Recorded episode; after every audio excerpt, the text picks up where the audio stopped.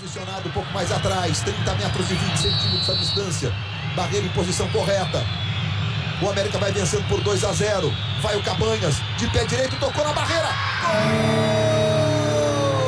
Gol do América! Cabanhas, número 9, faz o terceiro para o América no Maracanã. Um silêncio profundo. Num tom de inacreditável. Com a bola tocando na barreira. O América chega a 3 a 0. E neste momento está conquistando a classificação para as quartas de final da Libertadores. O desespero do Juan. O que parecia impossível, neste momento está acontecendo. O Flamengo tem 15 minutos pela frente, Sérgio Noronha, para buscar um bom Salvador. Sim, começando agora, direto dos estúdios Dom Diego Armando Maradona, mais um podcast do Armário da Bola. Dessa vez, a gente volta à nossa série para falar de vexames e para falar daquilo que o torcedor brasileiro mais gosta: Flamengo passando vergonha. É a série Grande Certame Vergonhas e é o episódio sobre o cabanhaço. Esse é daqueles vexames de almanac. Maraca lotado, vantagem consolidada, adversário em uma fase, festa de despedida de técnico histórico. O circo estava armado e os palhaços vestindo vermelho e preto. Lembrando que esse programa é publicado em meio às férias do Armarião. Em janeiro a gente gravou uma série de episódios em avanço para poder tirar férias tranquilo, sem ter que interromper a publicação de programas, agora no retorno e todo mundo ter, depois do suposto carnaval, o armário da bola direto para parar agora só no final do ano, se parar. Meu nome é Gustavo Angelés, eu estou aqui como sempre com ele, Chico Freire, o homem das camisas. Chico, seu boa noite. Olá, é, eu, eu tô um pouco é, mexido na hora de fazer esse, esse programa, um pouco abalado psicologicamente, desestabilizado, eu diria, depois de assistir esses lances que a gente assistiu aqui na preparação, na confecção da pauta. É, eu diria que eu não tô 100% nas minhas faculdades mentais. Esse jogo, esse momento que a gente vai falar hoje, foi um, um momento marcante, um momento é, ultrajante e até né, um momento de muita alegria, eu diria, uma comoção nacional. É. Tirando a nação rubro-negra, foi um momento de extrema alegria nesse país, né? O Flamengo passar vergonha é, é o Flamengo é a É alegria o que move da- o país. É, É, o que move esse país. é, Paulo A Guedes, crise ele- que a gente vive hoje é por causa da Libertadores do Flamengo, isso não tem a menor dúvida. Se o Flamengo tivesse passado vergonha, Brasil tava de vento em popa. E a gente vai falar pela primeira vez desse verdadeiro esporte nacional que é a Rio do Flamengo, né? É. Isso aí, o dia que o, que o COI botar Rio do Flamengo como esporte olímpico, o Brasil vai ser, vai ser recordista de medalha, assim, histórico. Em uma edição das Olimpíadas vai ter mais medalha que os Estados Unidos em- na história. Exatamente. Nós estamos em todas as redes sociais como Armário da Bola. É só procurar a gente lá, ajuda a gente a ser conhecido por aí, envia para os seus amigos. E Chico, explica o que é o Armário da Bola. Pra quem tá chegando agora na segunda temporada, é, ainda não tá acostumado a ouvir, né, o, esse, esse versinho aqui. Esse versículo. É, versículo 8. É, um código do direito do consumidor, né?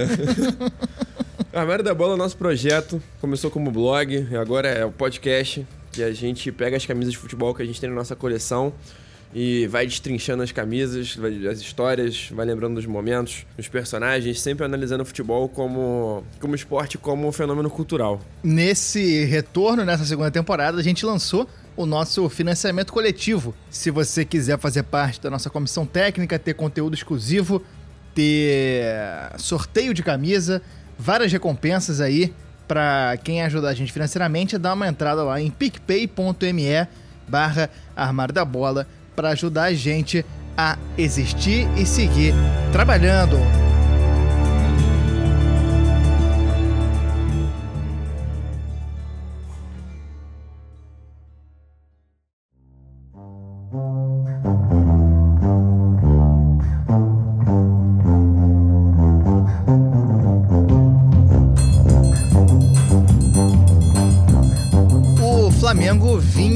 Dificuldades nos anos anteriores a 2008 no Brasileirão, alternando campanhas horríveis e quase rebaixamentos com anos medíocres.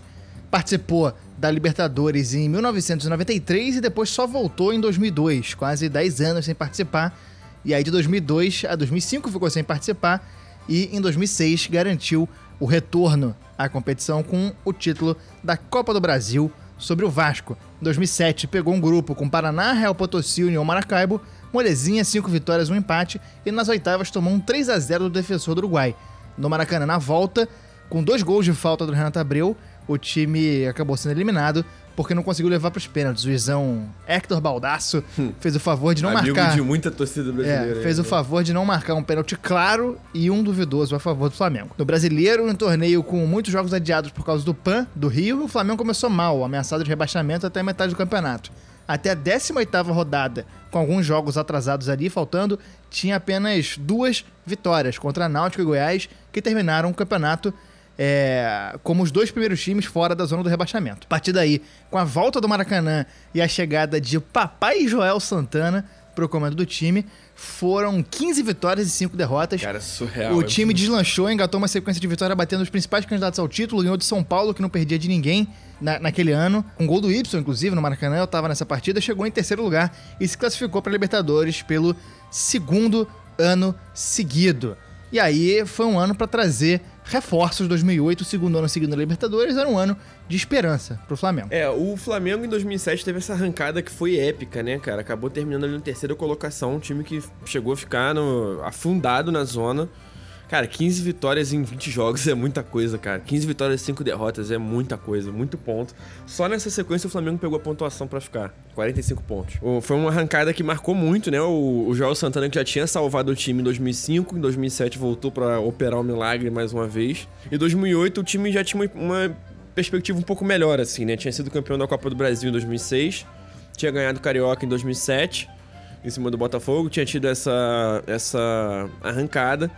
E em 2008 o time tinha um pouco mais de confiança, né? um time já com alguns caras mais estabelecidos, o, a dupla de laterais era muito forte, né? O Léo Moura e Juan eram dois ficou caras... marcado de 2005 é, é, até 2013, 14, era eles dois sempre ali. E esse ano de 2008, o Léo Moura jogou muita bola. E era, Jogou era o auge bola. dessa dupla ali, 2007, 8, 9, foi quando essa dupla brilhou e era a principal é, alternativa de ataque pro Flamengo. O, o ataque era sempre focado neles dois, até por isso que o Flamengo jogava com quatro volantes. Tinha sempre Y, Toró e Christian ali em 2007, mais um volante que variava. Tinha o Jailton, jogou o Rômulo alguns É, o jogos Y é também. um cara que sai muito pro jogo, né? Ele, É. ele, era, ele começou como, como meia armador. Nessa época ele ainda não era volante, volante. Depois ele foi ficar mais volante, assim. Christian é um cara que saía pro jogo bem também. É, Mas eram quatro jogadores É. que não, tinha um. Não tinha um camisa É, 10. não tinha uma cabeça pensante ali. Renato e era, Abreu, né? É. E era a galera que segurava o jogo pra poder atacar pelos lados, principalmente ataque pelos lados, e o time com, com jogadores supostamente artilheiros na frente, né? Tinha Souza, tinha Obina, jogadores mais de finalização, digamos assim, do que de primor técnico, pra dizer dessa forma. Em 2008, o, o Flamengo começou a fazer um. abriu um pouco o bolso, né? Fez dois investimentos muito. muito simbólicos, que comprou o Bruno, o goleiro, que tava. Ele pertencia à MSI, ele tava. Emprestado. Ele tava colocado no Flamengo, ele era É. do Flamengo, mas os direitos dele eram da MSI, depois que ele tinha saído do, do Atlético Mineiro. E aí o Flamengo comprou o os, os direitos dele, porque ele tinha sido quase vendido no ano anterior, teve um embrólio ali. Ele é um, um cara que era importante pra esse time. E o, o Fábio Luciano, que também chegou no decorrer de 2007, empre- ele chegou pelo do Colônia e o Flamengo comprou ele em 2008. O Flamengo fez. É curioso, né? Que o Flamengo fez investimentos em caras que tinham acabado de sair. Duas histórias bem parecidas, né? O Y, o filho de Ibe, Filho de que tinha, tinha brilhado em 2004 ali mais ou menos, ele tinha sido vendido pro Porto. E aí, todo ano o Flamengo tentava um empréstimo dele, todo ano ele voltava, ficava seis meses, aí era um drama, porque o, o empréstimo acabava no meio do ano, o Flamengo queria renovar e o Porto não queria. E aí, esse ano, o Flamengo conseguiu ter ele, ele renovado. E o Jonatas também, né? Que foi um cara que, que surgiu no Flamengo. Dois caras com, com mais ou menos a mesma posição ali, né? E o, e o Flamengo tinha vendido ele pro espanhol de Barcelona e pegou ele emprestado. Foram, foram duas, duas situações semelhantes, assim, né? O, teve um reforço que já tinha no time, que era o Kleberson. Eu, particularmente, gostava muito do Kleberson. Eu achava ele um cara versátil e útil. Ele tinha sido contratado em 2007. Ele foi apresentado no Manchester United com Cristiano Ronaldo como campeão da Copa do Mundo. Cristiano Ronaldo era o- a promessa. E tinha rolado um problema dele com o Besiktas da Turquia. Um problema burocrático, a FIFA só liberou ele pra jogar em 2008. Teve o Diego Tardelli, que chegou também, né? Que, que foi uma compra importante. É um cara que tinha surgido muito bem no São Paulo, era um cara que ainda era muito jovem. Era um jogador, um atacante mais, mais fora de área, né? Um cara mais técnico do que o, o, o Souza e o Rony, né? Que estavam ali em 2007. Era um cara, pô, pra subir o nível do time. Eu, particularmente, acho que ele teve uma passagem legal pelo Flamengo. Ele ficou muito pouco tempo, mas ele fez gols marcantes. Era um cara que eu gostava. Fez gol na final do Carioca contra o Botafogo. Um golaço. Colocado. Castilho, goleiro enorme do Botafogo, de 2,15 metros. É. e trouxe duas apostas, né, cara, que acabaram encaixando muito bem. Que foi o Ayrton, o, o volante. Pisador. É, ele veio do Nova Iguaçu. Era um cara um pouco agressivo, né? Um pouco físico. É um cara que, cara, ele, ele ficou marcado depois, né? Ele foi muito ruim no Inter, ele foi muito ruim no, no Botafogo. Mas ele, nessa época, que ele tinha acho que 18, 19 anos. Tava jogando e, muito. E ele jogou muita bola. Eu Em lembro 2009 de... ele foi fundamental. 2009 ele foi fundamental e ele surgiu com a, com a impressão assim, cara, se esse cara conseguir diminuir um pouquinho a porradaria que ele dá, esse cara pode ir pra Europa grande. Assim, ele foi vendido pro Benfica, do Flamengo. Ele, É. foi, ele foi com moral. E a, aposta que mais deu certo no curto prazo nessa época foi o Marcinho, né? É. Era um cara que tinha jogado no Galo.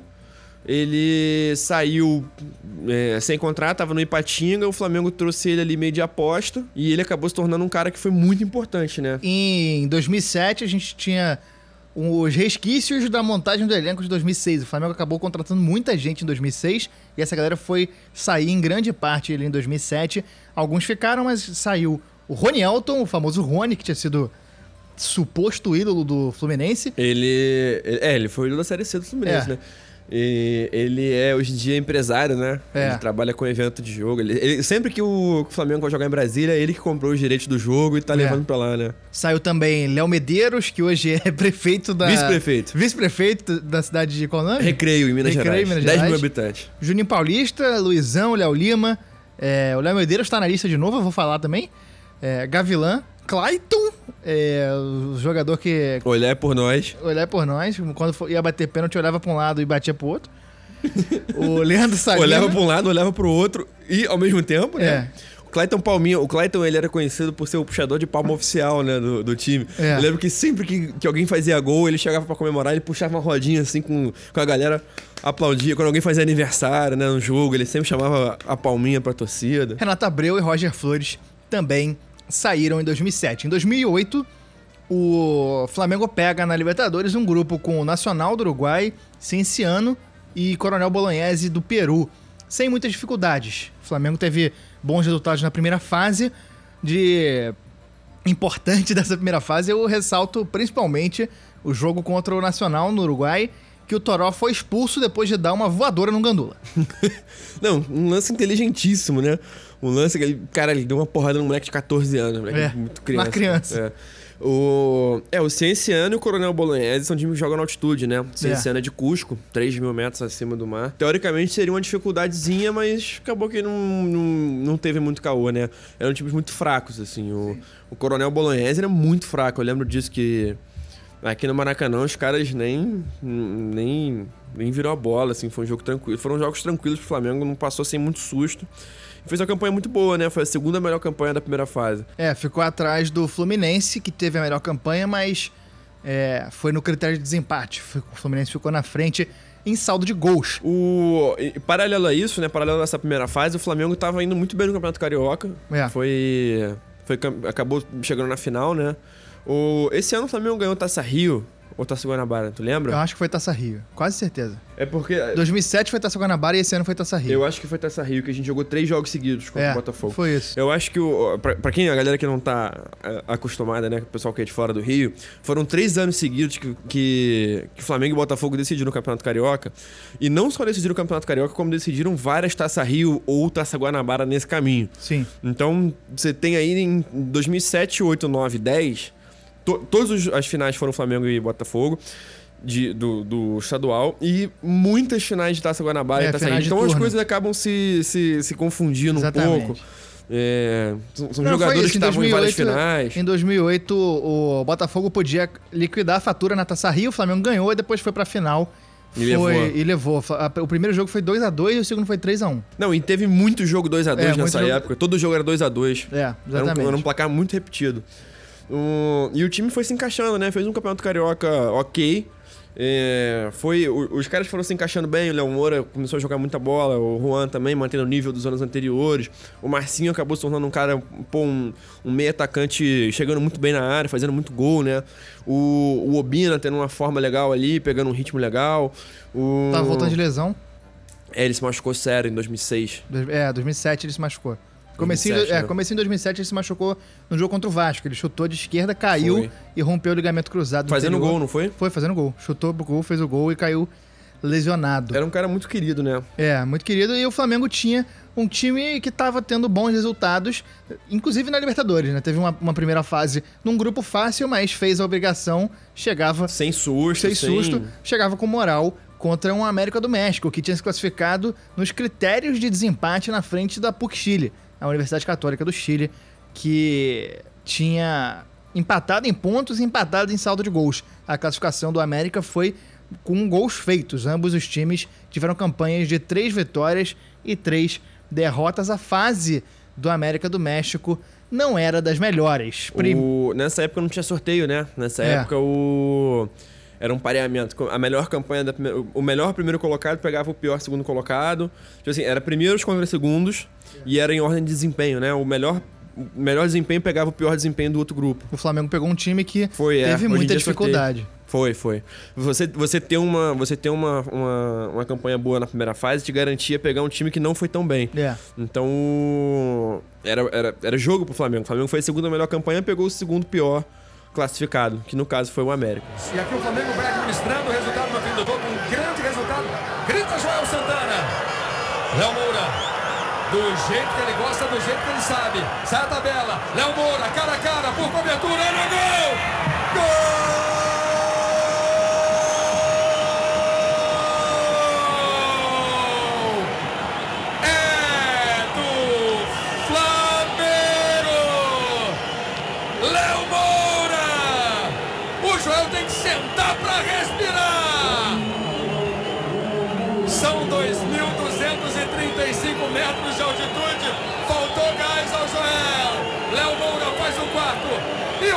cantou a pedra. O Júnior falou: é jogo pro Léo Moura.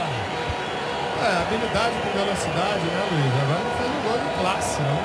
Eu acho que agora a gente pode dizer que o Flamengo já, já pode começar a pensar no adversário da próxima fase. A primeira partida no México, na cidade do México, dia 30 de abril de 2008, no estádio Azteca. Mítico estádio Mítico Azteca. estádio Azteca, Palco gigantesco, de final de Copa do Mundo. colossal, estádio lindo. Esperamos Ainda- um dia. ainda vou conhecer, Pós-pandemia, vamos fazer uma série de estádios, conhecer estádios pelo mundo. Um deles vai ser o América. o Você Azteca. que tá aí ouvindo no Armário da Bola, entra no nosso financiamento coletivo pra você permitir a gente realizar esse sonho. PicPay.me para Ramar da Bola. Bota seus 5 reais lá que quando a gente.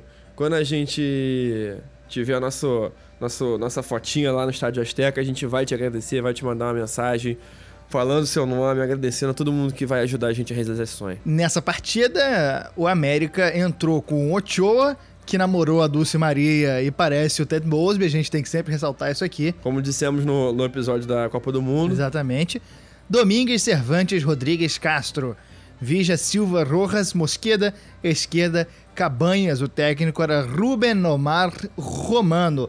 O Flamengo entrou com Bruno, goleiro assassino, Luizinho, Fábio Luciano, Ronaldo Angelim e Juan. Christian, Kleberson, Jailton, Ibson, Marcinho e Souza. Técnico Joel Santana, Léo Moura, que entrou no intervalo, acabou com o jogo. O primeiro tempo foi mais truncado, o gol do Flamengo saiu num lance que o Bruno quebrou pra frente, Marcinho dominou, limpou o zagueiro, chutou, a bola desviou e encobriu o Ted Mosby. Ainda na primeira etapa, o América empata com Cervantes numa bobeada da zaga. Intervalo o 1 a 1. autor Miguel Cervantes. Ó, é, e o restaurante aqui em Copacabana. Ele entrou com, com um sanduíche de pernil né, com abacaxi. Pernil com abacaxi. E isso deu uma confundida na galera. O pessoal ficou meio estarrecido e acabou fazendo gol. Ah, Mas ué, a fruta no meio do sanduíche, como é que funciona isso? Aí prova fica bom, é uma loucura. Realmente dá pra entender a zaga dar essa vacilada. No segundo tempo, o Flamengo começa pressionando um massacre, muitas oportunidades e o Ochoa, como sempre quando joga contra um time de maioria de jogadores lusófonos, fez milagre, tava agarrando muito, mas no segundo tempo demorou pra sair gol. Aos 24, o Flamengo faz o 2 a 1 com o Marcinho, marcou aí o segundo gol. Foi o chute no cantinho, Chute né? no cantinho. É um, é um chute bem, bem bonito, no, É. bem coladinho, na- na- beijando na trave, né? No, no pé da, da, da trave. Um belo de um gol, bem no cantinho. E dois minutos depois, o América empata de novo 2 a 2 o que já seria um resultado ótimo. O Flamengo foi pra lá com uma tensão, jogar no Estádio Azteca contra o América é sempre difícil, tem altitude. É, um 2 a 2 já seria incrível, mas no final do jogo, aos 43, o Flamengo desempata. Tardelli marcou o terceiro. O Bina chutou na trave de fora da área. Léo Moura pega o rebote, toca pro Tardelli livre, sem goleiro, e ele faz o 3 a 2 E aí, aos 47, o Léo Moura pra coroar. Uma daquelas que foi uma das melhores atuações do Léo Moura pelo Flamengo. Nesses 10 anos de, de Flamengo, é realmente uma atuação inacreditável. Ele tabelou com o Y e encobriu o Ochoa num golaço que parecia colocar a classificação na mala do Flamengo. Era só chegar aqui e confirmar. É, o Léo Moura no, no primeiro tempo, foi no segundo, na verdade, né? Ele, ele, ele entrou no intervalo. Ele. Ele teve um lance que ele deu uma limpada, que ele dá uma carregada na bola, ele, não, ele, dá, ele meio que finta, assim, ele não chega nem a, a driblar. Cara, com uma carregada de bola, ele tira três caras de uma vez, sai na cara do goleiro e bate colocado, a bola vai na trave. Já tinha tirado a bola na trave. E aí, no finzinho do jogo, o Obina, num chute caprichado, botou mais uma na trave, que o Léo Moura pegou o rebote com frieza pra caramba, ele botou o Tardelli que tava atrás da linha, sem zagueiro, sem ninguém, botou pra dentro. O Léo Moura jogou muita bola, e esse gol de cobertura foi o... Foi a cereja, a cereja do... Eu ia falar cereja do bolo. A certeza. Aí é foda. O- foi a cereja do bolo. E, cara, 2 a 2 seria um resultado muito bom, né? Você fazer dois gols fora de casa, lembrando que gol fora de casa vale dois, né? É. Tem aquela história. o Flamengo tava muito garantido, assim, tava muito tranquilo. O 2 a 2 já seria um resultado legal, porque aí viria pro Maracanã com 80 mil. O- se a gente conseguiu fazer 2 a 2 lá, sempre abrindo e os caras buscando, teoricamente, o... é mais tranquilo, né? É, Teoricamente, e o América um jogo do- mais E tranquilo. o América não chegou a fazer um jogo brilhante, não, não. Não. teve. Foram gols mais na, na vacilada da defesa, principalmente o segundo, que teve o Obina marcando o atacante dos caras. Foi uma, uma confusão da zaga ali. A volta parecia tranquila. Entre uma partida e outra, o Flamengo foi campeão estadual nessa partida que fez 3 a 1 no Maracanã, com gol do Tardelli, teve, teve de tudo. No quatro dias antes da volta, no dia 4 de maio de 2008 e no dia 8 de maio de 2008, no Maracanã, Flamengo recebe o América do México num jogo que até nem lotou, tinham 50 mil torcedores no estádio porque tava com uma sensação realmente que já tava ganha. A torcida não comprou muita ideia, não foi aquele jogo que a torcida entendeu que precisava comparecer como se fosse uma Libertadores, é, né? não era- não- o clima não era de Libertadores, o clima era de É. oba-oba. É Ressaca do título. O pessoal, tinha, em vez de comprar o, o- o ingresso pra esse jogo, comprou pro jogo contra É. o Fogo, né? Exatamente, o Flamengo tava tranquilo e em clima de oba-oba. O Joel Santana Completo tava oba-oba. de saída. Antes da partida de ida, ele já tinha acertado a saída do Flamengo para treinar a África do Sul na Copa do Mundo. Uma oportunidade recusável, muitos dólares e dinheiros para o Joel Santana e uma oportunidade de treinar o anfitrião de uma Copa do Mundo, que acabou que ele nem treinou, ele foi demitido antes. É, e esse seria o jogo de despedida. O Flamengo já tinha o, o Caio Júnior como substituto. Engatilhado. Se eu não me engano, o Caio Júnior estava nessa partida no Maracanã. Sim? E o Flamengo entrou com Bruno, Léo Moura, Leonardo, Ronaldo Angelim e Juan. Jailton, substituído por Renato Augusto, Kleberson, substituído por Obina, Y e Toró. Marcinho e Diego Souza, e, Souza, não Diego Souza, o Souza Caveirão, substituído pelo Diego Tardelli, técnico João Santana. O América entrou com Ochoa, Sanches, Seba e Rodrigues. Castro Villa, Arguello, substituído por Mosqueda, Silva e Rojas. Esquerda, substituído por Inigo e Cabanha, substituído por Higuaín, irmão do Gonzalo Higuaín. O técnico era o Juan Luna, o, o treinador da partida de ida Era o Romano. o Romano foi substituído entre uma partida e outra. Um time que chegava em crise depois de perder de 4 a 2 em casa. Não parecia realmente que o Flamengo deixaria escapar essa oportunidade. E aí que mora o perigo, que aí né? mora o perigo, né? Aí que o vexame se esgueira nessas brechas para conseguir se estabelecer e derrubar os times. Foi uma, pô, foi uma Uma vergonha, presepada vergonha, uma esse vergonha. jogo. Foi uma presepada. O, a verdade é essa, foi uma presepada. O Flamengo armou uma presepada pro João Santana, que ia sair, não sei o quê, muito obrigado, papai Joel, blá blá blá, não sei o quê. Beleza. Aí a galera foi pra dar tchau pro Joel, a galera não foi nem pro jogo. É. O, a diretoria do Flamengo não tava nem pensando nisso. O, o Fábio Luciano, que era o capitão, o líder, não sei o que, do vestiário, misteriosamente se machucou ali numa situação que não é muito explicada até hoje. O pessoal é, corre um boato forte que ele, ele forçou essa história, né? ele não tava afim de jogar, o Flamengo já tá classificado. Não tava afim de, de pegar uma quarta-feira à noite pra ir pro Maracanã e, e saiu do jogo. Ele, nem foi, ele, não, foi ele não, não jogou, ele não foi nem relacionado. Teoricamente estava lesionado. O Flamengo recém-campeão, tava de ressaca ainda. O Flamengo foi campeão domingo pra jogar esse jogo na quarta. Esse pessoal ainda tava se recuperando da bebedeira. É. E aí teve placa treinado. pro Joel, a É. torcida gritando. Realmente, o Caio assim. Júnior sendo apresentado, É, bem-vindo. É, é, foi aquela, a gente fa- falou isso agora há pouco. Realmente, o Flamengo não estava jogando com a seriedade que uma Libertadores merece e precisa. Se você não entra com clima de Libertadores, acontece o que aconteceu. Era um jogo de festa e não sei o quê. A torcida mesmo foi um discurso que não comprou. É, é esquisito, para- porque o Flamengo até poucos anos antes estava lutando contra o rebaixamento. Era um time que não era nada, não tinha conquistado quase nada, tinha Carioca e Copa do Brasil e chega numa Libertadores como se fosse o melhor time da- da- das Américas. Não é, não é bem assim. O Flamengo entrou com um salto alto gigantesco e acabou se ferrando. Em campo a gente viu isso, né? Era um clima de oba-oba, um time completamente de ressaca e com a certeza de que ganharia a qualquer momento, que era só fazer um gol que pronto, a classificação estava garantida. É meio que era, né? Era só fazer um gol mesmo É. que já ia garantir. O cara, o Flamengo tinha quatro gols fora e dois gols de vantagem. Se o América fizesse 2 a 0 ainda dava Flamengo tranquilo. O Flamengo precisava tomar três gols.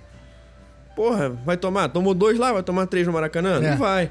O pessoal pensava assim, né? É, e o Flamengo até começou bem, teve uma oportunidade ou outra, mas aos 20 minutos apareceu um homem que ficar marcado como carrasco rubro-negro, Salvador Cabanhas. O paraguaio chutou de fora da área uma bola que foi desviada pela zaga, subiu muito e decaiu meio esquisita, ela, ela parecia que ia pra fora, o goleiro assassino Bruno não foi nela, mas ela caiu na hora certa e entrou.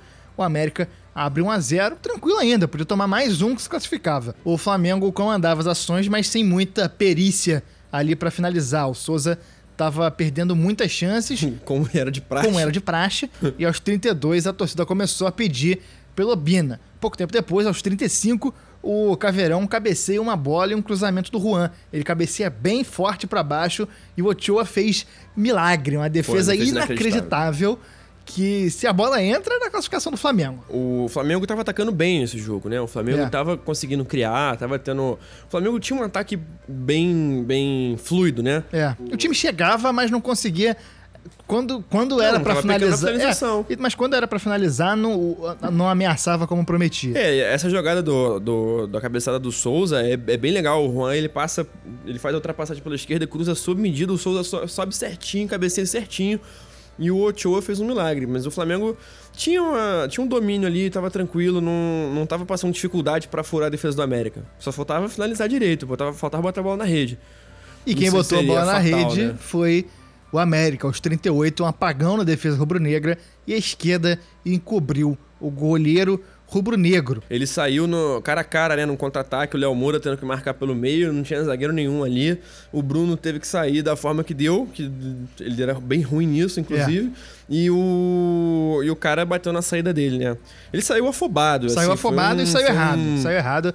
É, é- é o lance, quem, quem pegar pra assistir vai ver que nessa hora o, pessoal, o goleiro tem que fazer como se fosse o goleiro de handball. Abrir o braço e a perna e impedir. O Bruno foi totalmente desequilibrado. Ficou mais fácil pro jogador do time mexicano. Eu achei o primeiro gol bem, bem falho dele também. Ele calcula bem mal o. Se não tivesse falhado no segundo, o primeiro, é, o primeiro é um vacilo, mas não é falha. É, o primeiro ele, ele calculou bem mal a, a, a trajetória da bola e achou que ia para fora e, e, em vez de pular, ele, ele ficou só olhando e a bola que não tava muito forte, uma bola que veio. que ele teria tempo de pegar. É. Ele teria tranquilidade para pegar essa bola. Anos depois, o Ronaldo Angelim deu uma explicação para essa partida e esclareceu ao canal Paparazzo Rubro Negro e ele falou que o Joel não, não sabendo que 2 a 0 dava Flamengo. Ele tava achando que 2 a 0 dava América e fez uma substituição para colocar o time para frente. Ele trocou o Kleberson pelo Obina e queria ir para frente, o que acabou sendo o problema do Flamengo. É, não era para tomado 2 a 0 vamos começar por aí, né? Mas tomou 2 a 0 pô, dá um esporro no time, ajeita o meio campo e pega o controle do jogo, né? Porque o Flamengo era superior ao América, era bem superior. E, tipo assim, não só no, no, no jogo, mas também de uma forma geral, né? O Flamengo era superior e tinha, tinha capacidade para isso, tinha capacidade, tinha condição de pegar e dominar o jogo sem passar sufoco. O Flamengo tava criando, tava com, com, com chance de fazer gol, era, pô, dar um esporro no time no vestiário, faz mexida pontual ali, mas não precisa, não precisa ir pro desespero. É. Cara, isso aí é, um, é uma demonstração de incompetência atroz, né? É. Pô, o cara não conhece o regulamento do campeonato, isso não existe.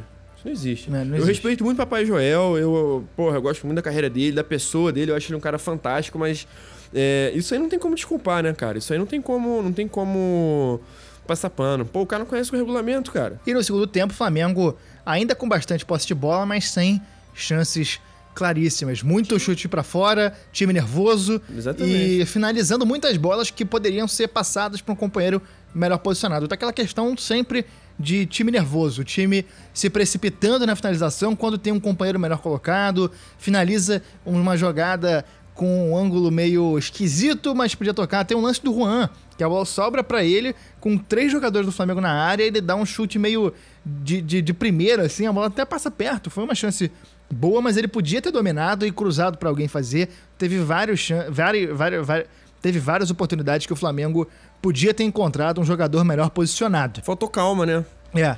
Cara, é, é, é um pouco aquela coisa. Quando o América fez 1 a 0 todo mundo sabia que, que, o que, que ia acontecer. É. É, é aquela situação que, que é assim, cara, é impossível isso acontecer. Quando começa, você já sabe que vai até o fim. Você sabe que não vai parar Momento ali. Xande de Pilares, tá escrito. É isso. Tá escrito. Tá escrito. Tava Volta escrito. do momento Xande de Pilares aqui no Armário da Bola, tava com saudade. E tá escrito, cara. E, e, o time sabia também que ia tomar. O time sabia, não tinha como, não tinha como. Não é. Não é, é, um, é um místico, é um. É algo a anímico. A Flamengada é uma força sobrenatural do futebol. É, com certeza. E, e, e veio o primeiro, cara. Já, já viria o terceiro. É. Independente de vir o segundo, viria o terceiro. é. E ele veio aos 32. Veio a pá de cal no sonho rubro-negro de conquistar a América depois de muitos anos.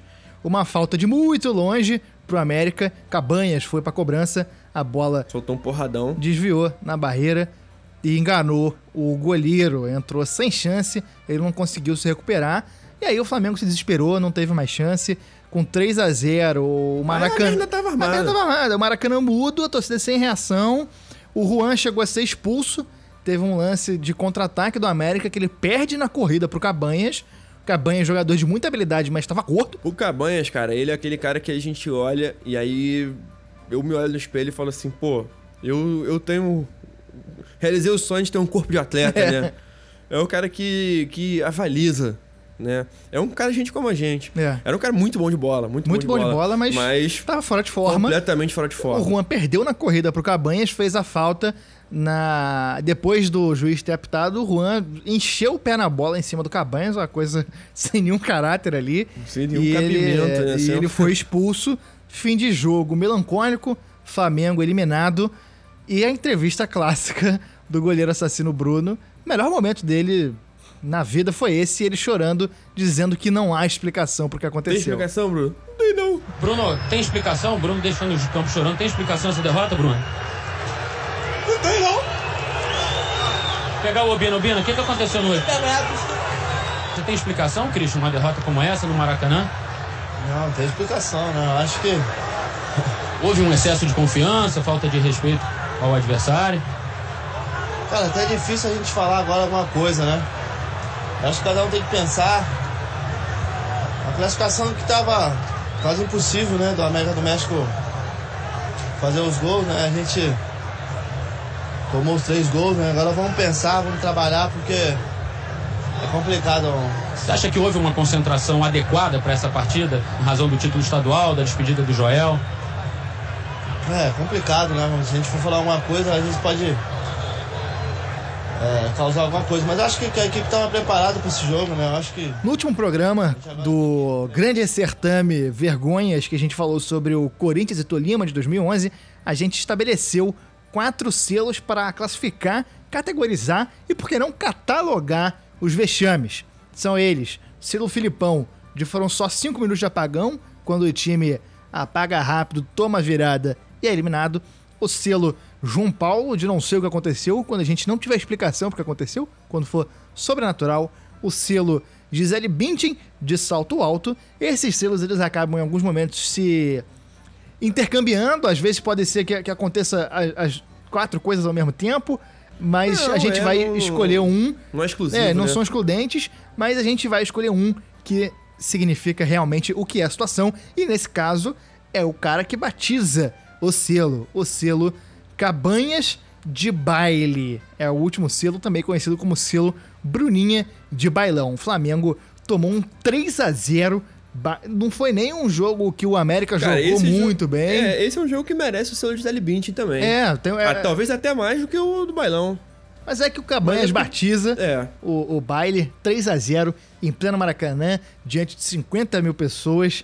O paraguaio fez o que quis com o Flamengo. O Flamengo eliminado. O baile que não foi. O baile não foi o caminho, né? Não foi os 90 minutos, mas o, o resultado final e o que representou é. é é baile. O América saiu revitalizado desse confronto com moral e chegou à semifinal da Libertadores. Tirou o Santos depois. Tirou o Santos e perdeu para a LDU na semi, que viria a vencer a Copa, também no Maracanã, contra o Fluminense. No final de semana seguinte a essa partida do Flamengo contra o América, começou o Campeonato Brasileiro. O Flamengo começou super bem, com duas sequências de cinco jogos de invencibilidade intercaladas com só uma derrota. Nas primeiras 11 rodadas, oito vitórias e o time jogando por música. Marcinho marcando muito gol, agora com Caio Júnior no comando. Chegou um pacotão pro brasileiro, que eles chegaram não necessariamente no mesmo momento, mas chegou o chileno Gonzalo Fierro, o Partido Novo do, do. jogador mais polivalente, é, né? Pela direita. Se bota ele na é. esquerda, ele é inútil. Chegou Marcelinho Paraíba, vindo da Alemanha, um cara que teve uma carreira muito grande fora do Brasil, com uma canhotinha matadora. Ele era bom de, de cobrança de falta. Cobrança né? de falta, tinha, tinha experiência. Chegou o Josiel, que tinha sido artilheiro do brasileiro pelo Paraná. O argentino Rubens Sambuesa, das grandes decepções aí de gringos no Flamengo. O Sambuesa, que depois se tornou ídolo do América do México, né? É, Ele chegou é. depois desse, desse trauma do Flamengo. É, chegou com muita expectativa, um cara clássico, um cara, né, armador, camisa 10 do Flamengo. E não jogou porríssima nenhuma. Nada. Nada. Mal entrou em campo. E depois conseguiu voltar, deu uma volta por cima no próprio América do México e é um dos maiores ídolos recentes lá do clube. É um cara que tem uma moral absurda, que é, entrou pra história mesmo. Chegou também o Vandinho, é, atacante que na estreia fez dois gols, ou um gol, jogou na estreia contra o esporte no Maracanã de chuva torrencial, eu tava lá. Ele jogou muito. Cara, participou é, da virada. E é bom lembrar que ele ganhou uma música, né? É. Vandinho é luz, é, é artilheiro e vai brilhar. Isso. Domingão de sol, eu ia, meu mengo. É. E chegou também o Everton Cardoso, Everton suposto mortozinho. Primeira passagem. Mortozinho? Mortozinho. Primeira passagem dele de 36 pelo Flamengo. Não, ele teve duas, mas é porque essa ele, ele era muito novo ainda, né? Ele era molecão. Ele tinha acho que 18 anos, 19 anos, ele era muito novo. Ele acabou ganhando mais espaço em 2000. Ele foi muito bem nesse final de ano. Em 2009 ele ganhou mais moral, apesar de ser reserva. E voltou com muita moral em 2014, né? E aí ele ficou um tempão, ficou quase cinco anos no Flamengo. É porque ele ficou muito tempo e ele ficou em tempos marcantes, mas ele teve duas passagens. O time assumiu a liderança e parecia muito bem colocado para disputar o título, mas depois da saída do Marcinho, mudanças no elenco, o Flamengo foi perdendo força. No final chegou a quase beliscar uma ida para Libertadores, mas na última partida contra o Atlético Paranaense lá tomou um 5 a 3 e ficou de fora da Libertadores Ficou em quinto. 2009, ano que ficaria marcado pelo título brasileiro com Adriano, Zé Roberto, Emerson Sheik, Alex Cruz, é, Petkovic. É, o Alex Cruz, ele é o cara que ele, que ele veio do Ivinhema. E aí ele ia ser dispensado. Ele veio fazer um teste de três meses. O Flamengo jogou contra o Ivinhema na Copa do Brasil, um time do Mato Grosso do Sul. E aí o, o Flamengo trouxe uns dois, três caras pra fazer teste por meses aqui no Flamengo. E aí ele ia embora, ele nunca jogou pelo Flamengo. E aí o, o grupo se cotizou, falou: não, não, não, deixa ele que a gente paga o salário dele. tipo, as lideranças do grupo, né? O Adriano, o Bruno. Aí você imagina, o que que levaria esses caras a, a, a pagar o salário de um cara que, que, que veio do Ivinhema, que nunca entrou em campo. Cara, com certeza esse cara ele era muito bom de festa. É. A casa dele devia ser muito irada, ele devia ter algum contato bom de, de, de churrasco.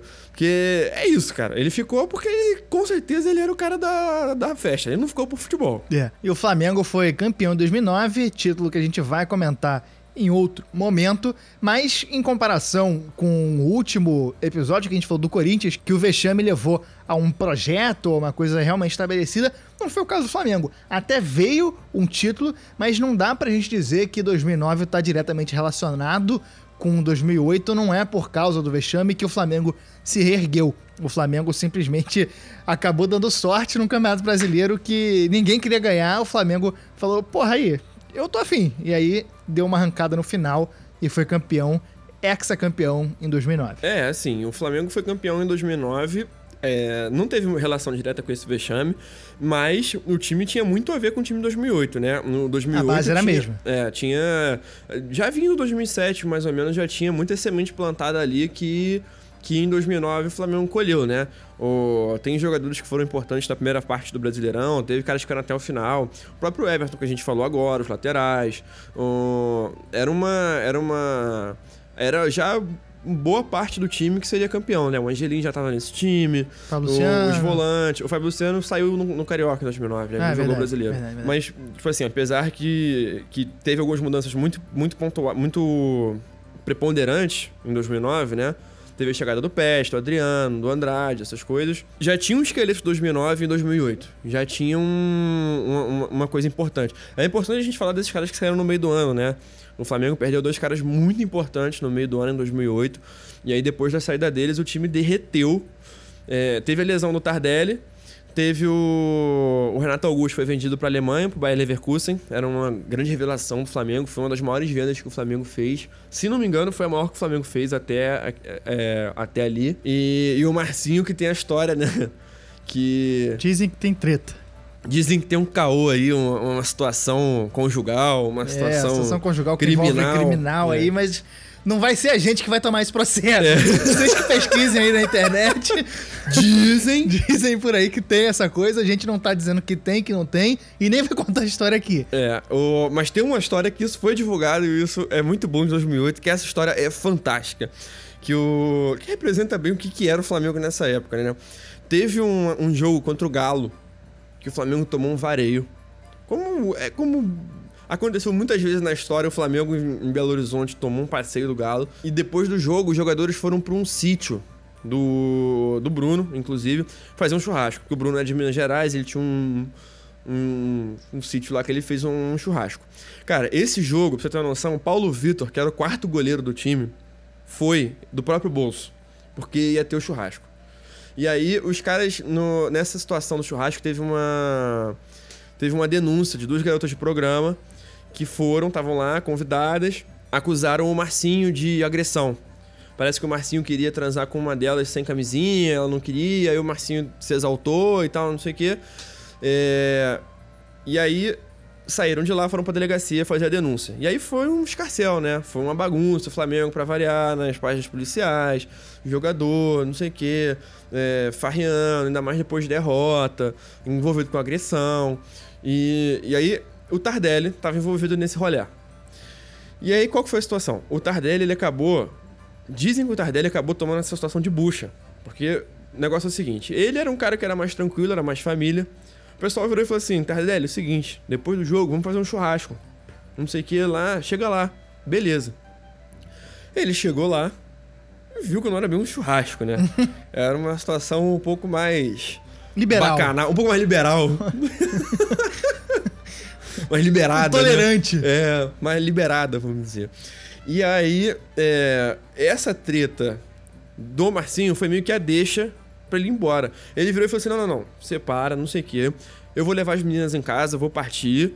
É, eu vou levar as meninas em casa vai dar tudo certo, tá bom? Beleza. E aí ele pegou, levou elas, deu carona até a casa delas e falou assim: ó, não, beleza, fiquem. É, encerra aqui e tal, por favor, não vai dar problema.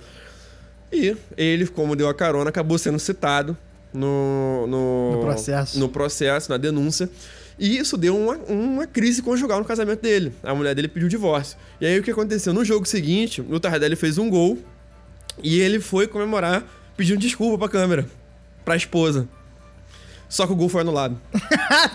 é verdade. E aí, cara, ele, ele saiu de campo, ele dá uma entrevista. Isso tá registrado, isso tem. Isso não é invenção. Ele deu entrevista pro, pra Globo falando assim: pô, caraca, não sei o que, esse juiz é um sacana e tal, não sei o que. Porra, fiz o gol ali, fiz minha melhor cara de cachorro pidão pra pedir desculpa pra minha mulher na câmera. Chega aqui o cara anula, pô, ele enervado, reclamando da arbitragem. razão. Com razão. A arbitragem brasileira se colocando na frente do amor, onde é que você assistiu isso? Cara, o Balotelli romântico, ele tá. ele muito com certeza triste. chorou muito esse dia, Com porque o, o amor foi derrotado pelo, pela arbitragem brasileira. Pela letra fria da lei. É. Sobre o América, tem um fato importante que é o Cabanhas, né, cara? Que O depois, é, depois do, dessa situação sofreu um drama pessoal, né? Em 2010. Uma história muito, muito uma história muito né? pesada. Em 2010 ele estava ainda no América, estava num bar na cidade do México e tomou um tiro. Ficou uma situação meio é, sem esclarecimento. Tiro do. É, o tiro na cabeça, ficou meio sem esclarecimento do que foi. É, teve gente que disse que foi um torcedor rival, teve gente que disse que era um torcedor do América do México. é, já teve gente que disse que foi tentativa de assalto. Tem, teve uma situação ali que o Cabanhas acabou sendo alvejado na cabeça, bala que nunca foi retirada. Ele ficou entre a vida e a morte no hospital, assim, correu sério risco de vida. Isso foi perto da Copa do Mundo, né? O Paraguai tinha se classificado. O Paraguai fez uma campanha legal, passou para as oitavas nessa Copa do Mundo Foi 2010, eliminado pela né? Espanha. Foi pra Espanha, né? É, Eu lembro que oitavas. tava num grupo, acho que com a, com a Eslováquia, a Nova Zelândia e a Itália. É. Eu acho que era isso. Foi às vésperas da Copa do Mundo, o Cabanhas iria e acabou Com sofrendo certeza, esse, ele é, ia ser o cara, né? esse drama pessoal. Acabou que ele não conseguiu retomar a carreira, tentou voltar, jogou em clubes ali do, do Paraguai, não conseguiu retomar, foi parar no Tanabi de São Paulo. Da quarta divisão É, do da futebol quarta paulista. divisão do futebol paulista, não conseguiu retomar a carreira, perdeu todo o dinheiro, foi relegado ao ostracismo, chegou até a abrir uma padaria, teve um drama conjugal com a mulher que ele abriu junto a padaria com ela, mas depois acabou se reerguendo, teve trabalho de auxiliar técnico em alguns clubes, não consegui encontrar onde ele tá hoje, mas tá aí trabalhando nesse mundo, tava trabalhando no México como auxiliar técnico na última informação que eu consegui pegar. Um cara que Eu lembro que teve, saiu uma matéria bem legal com ele, falando da história da vida dele, né? Um, no, na época que ele tava na padaria, que ele perdeu tudo e tava vendendo pão, fizeram uma matéria, eu não, eu não eu confesso que eu não lembro aonde que saiu essa matéria. Mas uma matéria bem, bem maneira, assim, uma entrevista boa com ele, ele falando sobre a carreira, sobre o drama, sobre essa situação toda. E, e a bala ficou alojada, né? é, Não, não, não tiraram. Uma das coisas que antecipou a aposentadoria foi justamente o medo que ele tinha de, com algum impacto em campo, mudar a bala de lugar e a- a- dar algum problema no cérebro, alguma, a- aumentar a lesão. Uma das coisas que ele falou foi isso.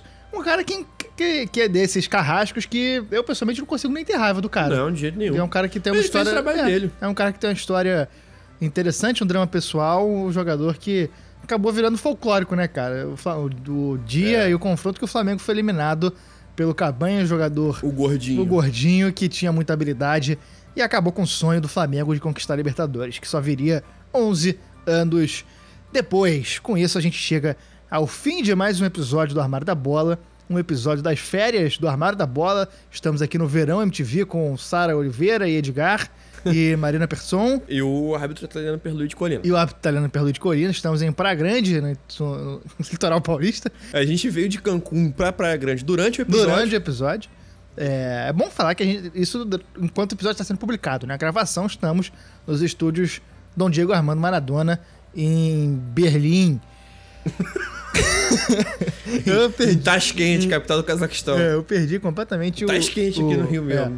Eu perdi completamente o fio da meada. A gente chega ao final desse programa. Se você gostou, ajuda a gente a divulgar. Considera dar uma olhada no nosso sistema de financiamento coletivo, picpay.me barra armário da bola. E Chico, seu destaque final. É, o meu destaque final é é para uma frase que eu acho que pode ser pode ser repercutida a cada episódio do Grande Sertão Vergonhas, né?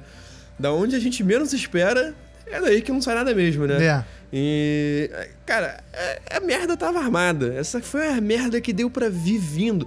Assim, ó, quilômetros de distância.